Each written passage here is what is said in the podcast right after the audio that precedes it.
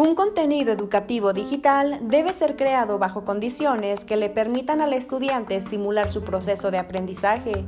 Te invito a conocer la forma en que un contenido educativo cumpla su propósito y, por supuesto, contenga información de calidad.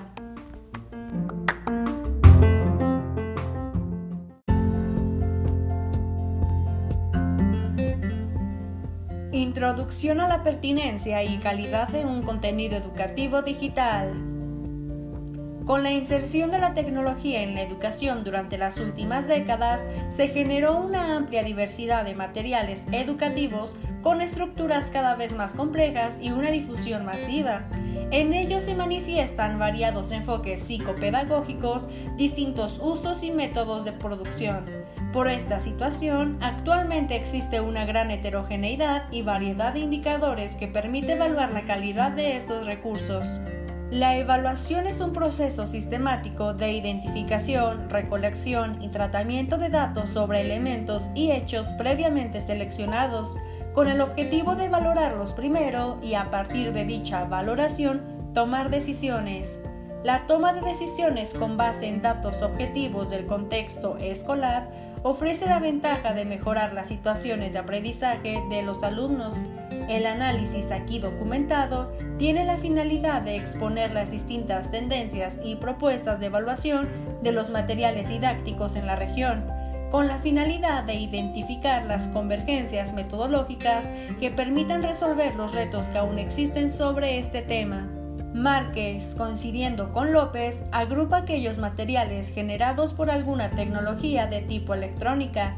Con el uso de las tecnologías de la informática y las comunicaciones, surge una nueva categoría en la clasificación de los materiales didácticos, llamado contenido digital educativo los cuales conservan las propiedades de cualquier material educativo y además obtienen nuevas características gracias al formato digital que les da propiedades de reusabilidad, intemporalidad, ubicuidad y persistencia.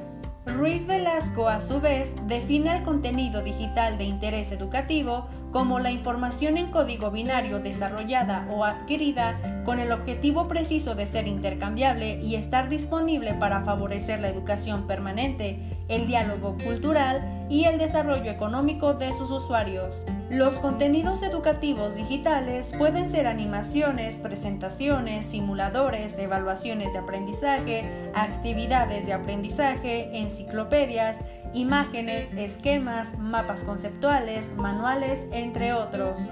La amplia variedad de materiales digitales que pueden usarse con fines educativos dificulta hacer definiciones precisas que al mismo tiempo incluyan o apliquen a todos los materiales educativos y a la vez los diferencie de otros contenidos, pues prácticamente cualquier archivo digital puede usarse con fines didácticos. Por último, en opinión de área, las tres principales características de los materiales digitales son 1. La presencia del hipertexto como un sistema hipotético de organización de documentos no secuenciales.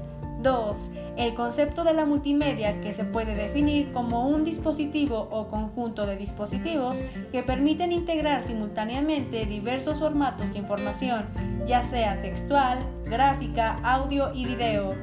3 la interactividad que se puede definir como el nivel de respuesta de la máquina que permite al alumno un cierto grado de control sobre el proceso de aprendizaje.